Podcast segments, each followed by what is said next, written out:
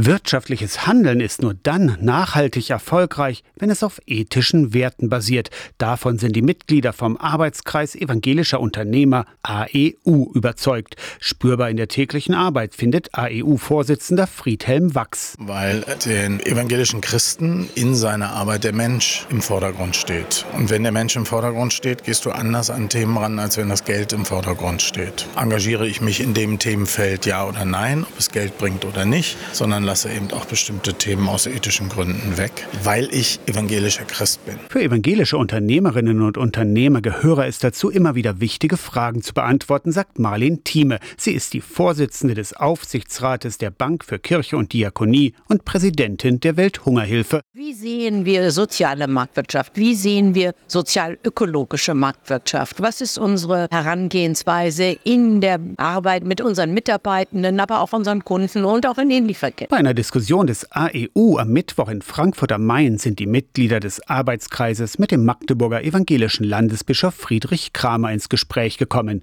über den Beitrag der Kirche in der Gesellschaft, aber auch darüber, wie unternehmerisches Know-how in die Kirche eingebracht werden kann. Kirche könne davon profitieren, findet Kramer. An vielen Stellen können wir da viel lernen von den Unternehmern und das, denke ich, werden wir nutzen und müssen wir auch nutzen, weil das das brauchst. Aus der Kirchenredaktion Torsten Kessler, Radio SAW.